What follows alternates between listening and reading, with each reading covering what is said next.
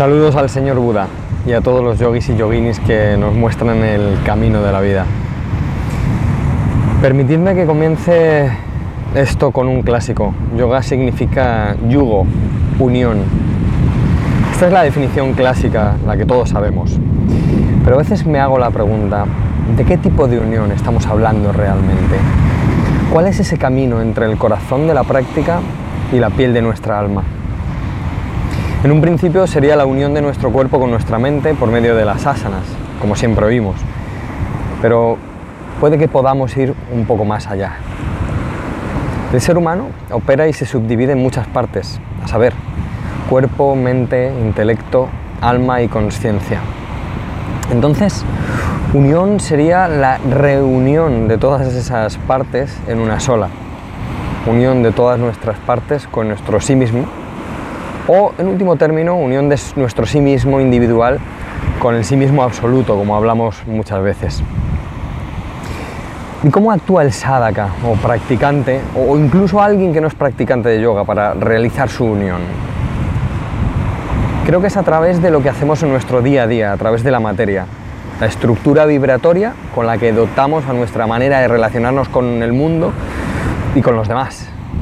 Finalmente, todo es una energía vibratoria que recibimos, modelamos, enviamos y manejamos con nosotros y nuestro alrededor.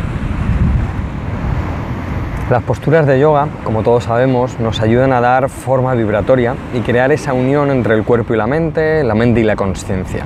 Sé y defiendo que asana va mucho más allá de lo físico.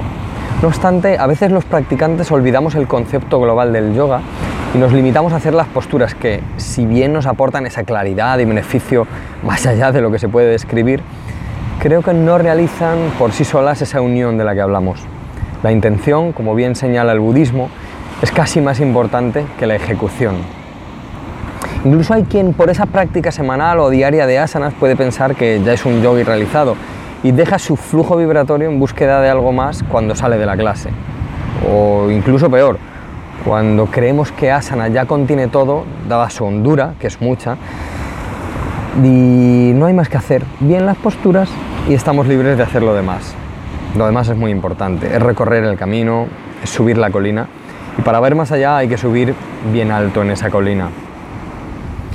Puede que más importante aún es no limitar el yoga a las clases propiamente dichas, sino llevar todo el concepto de esa unión a cada cosa que realizamos. Patanjali nos muestra una escalera de ocho pasos como recorrido de nuestra conciencia, pero también deja claro que es ese yoga cuando nos dice yoga chitta El yoga es el cese de los movimientos en la conciencia. Entonces, ¿cuál sería ese yoga? ¿Cuál es ese cese de movimientos en la conciencia? ¿Cuál es esa unión y camino entre el corazón y la piel? La unión también es sentir, no olvidar darse cuenta de lo divino en nuestro interior, que es de lo que estamos compuestos aquí mismo, donde estamos ahora. ¿Cuál es entonces ese camino entre el corazón y la piel en el yoga? O quizás deberíamos preguntarnos, ¿cuál es esa vibración y cómo puedo alcanzarla? ¿Cuál es ese punto donde veo lo divino? ¿Y cómo puedo alimentarlo y llevarlo a cada puntito de mi día y llevarlo a cada encuentro que tengo en el viaje? Tanto los practicantes como los no practicantes nos solemos olvidar de nuestra propia unión. A veces nos olvidamos incluso de dónde vemos lo divino. Olvidamos lo obvio, que es el hecho de que vivir es trascendente y nos conformamos con lo que queda de nosotros una vez mancillado el Ser Supremo que habita en nuestro interior y exterior. Y a veces, así, llenamos de ego nuestra existencia. Creo que no estoy hablando de algo esotérico o extraño. Nos despojamos de nuestro interior divino y nos arropamos con cualquier sensación que nuestro ego es capaz de atrapar. O conceptualizamos nuestra práctica olvidando que el verdadero corazón de esta no es el método elegido, sino profundizar en nuestro sí mismo y ver la verdadera naturaleza de nuestra mente.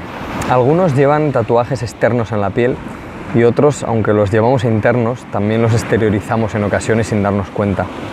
Tatuamos nuestro interior de dureza, finura o dulzura, lo que sea, bueno o malo, pero lo tatuamos. Tomamos una actitud determinada en la vida y nos quedamos en ella, moviendo entonces una energía que no es buena ni para nosotros ni para los demás, creando un mundo interno alimentado por la mediocridad, por las formas fijas. Cuando actuamos intentando esa unión, ya sea practicando o no posturas de yoga, sintiendo esa parte sagrada de la vida, tomamos la dureza, finura o dulzura justas. Entonces los tres gunas, sattvas, rayas y tamas, se ajustan en nuestro interior y eso hace tener la unión justa de intelecto, alma, mente, cuerpo y conciencia. Aunque también si ajustamos estas últimas cualidades mediante una intención correcta en la práctica, los gunas de, segura, de seguro se ajustan por sí solos. A veces deberíamos olvidarnos de la parte física del yoga. Como dice el maestro Iyengar, el yoga es para la mente, no para el cuerpo. El beneficio físico es un producto derivado que se nos regala. Y el ser humano lleva tanto tiempo preguntándose cuál es la meta de la vida. ¿Cuál va a ser? Si no, conseguir esa unión con el sí mismo absoluto. ¿Cuál si no la realización de nuestro ser? Así que primero el yoga, la vida, y luego lo demás. Voy a repetírmelo porque a veces lo olvido y necesito grabármelo bien, la verdad. Primero la vibración de la vida y luego lo demás. Creo que eso no significa que nos convirtamos en santos y nos vayamos a una montaña y nos apartemos de todo. Todo lo contrario. Como dice el haiku, pelando patatas también puedo girar la rueda del Dharma. Lo siento, es lo único que me interesa en la vida, hacer girar la rueda del Dharma de la enseñanza del señor Buda. Y eso es una vibración que puedo girar con el yoga, pelando patatas o en la sonrisa más pura que le podemos ofrecer a un desconocido o a nuestro ser amado, que a veces se nos olvida. Sirve, ama, da, purifícate, medita, realízate, nos dice siempre el maestro Sivananda. O lo que es lo mismo, realiza los ocho pasos del yoga o los ocho pasos del noble octuple sendero budista. Ya sabéis, como hablábamos en el episodio 59, como la suave luz del día. El Buda abandonó a sus maestros y todos los caminos, y no le fue mal. ¿Por qué no hacerlo nosotros también? ¿A quién adoraba el Buda? Eso es lo que más me pregunto. Creo que solo a la vibración de la conciencia. El no quedarnos solo en las posturas hace que purifiquemos nuestro ser a una mayor escala y practicar las asanas con una buena base hace que purifiquemos nuestro ser desde el aspecto físico hacia el espiritual. Así que el camino entre el corazón y la piel puede que sea esa unión en cada asana y, momento de la vida, esa unión entre el asana y momento de la vida, con cada parte de la existencia. Intentar que cada minuto fuera ese cese de movimientos mentales creados por el ego, observando cada segundo y ver qué es lo que nos tiene atrapados, renunciando al ego. Entonces, el que ve mora en su propio y auténtico esplendor. Eso nos dice Patanjali en sus Yoga Sutras. Pero aún así, no podemos olvidarnos de esta vida y empezar a trabajar como si no existiera. Efectivamente estamos aquí para realizarnos en la materia.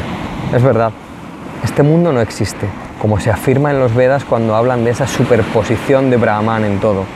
Pero debemos saber que estamos viviendo aquí, en la no existencia impermanente, y teniendo presente eso, trascender a la realidad última, que es lo que queda en cada partícula del universo, llamada nirvana, cielo, samadhi, o simplemente vida, existencia. Y quizás sea esa la parte más difícil de la vida, saber que estamos hechos de absoluto y trabajar con la materia finita intentando a paso a paso alcanzar lo infinito. Con el trabajo que esta vida da, parece imposible no verse totalmente inmerso en ella y ver más allá de nuestros ojos. Es una determinación verdaderamente titánica, con una envergadura que va más allá de lo que en este mundo estamos acostumbrados. Pero no debemos olvidar que esa sutileza de la vida no puede ser vista sino desde aquí, justamente desde donde estamos ahora mismo, colocados en perfecta situación para trascender hacia la sutileza. Así dice Patanjali, la práctica es el esfuerzo constante para detener las fluctuaciones de la mente. O como dice Krishna en la Bhagavad Gita, por lo tanto, destruye con la espada del conocimiento del yo la duda, nacida de la ignorancia y que habita en tu corazón, en tu corazón. Refúgiate en el yoga, levántate, oh Arjuna. Así que animo a todos los practicantes de yoga y a todos los practicantes de vida a unir los minutos no existentes de la vida en el presente eterno y autoiluminado de la creación. Que tengáis una buena práctica, sea cual sea esta. Saludos al Señor Buda, el iluminado, y a todos los yogis y yoginis que hacen que el camino de la vida sea más fácil. Namaste.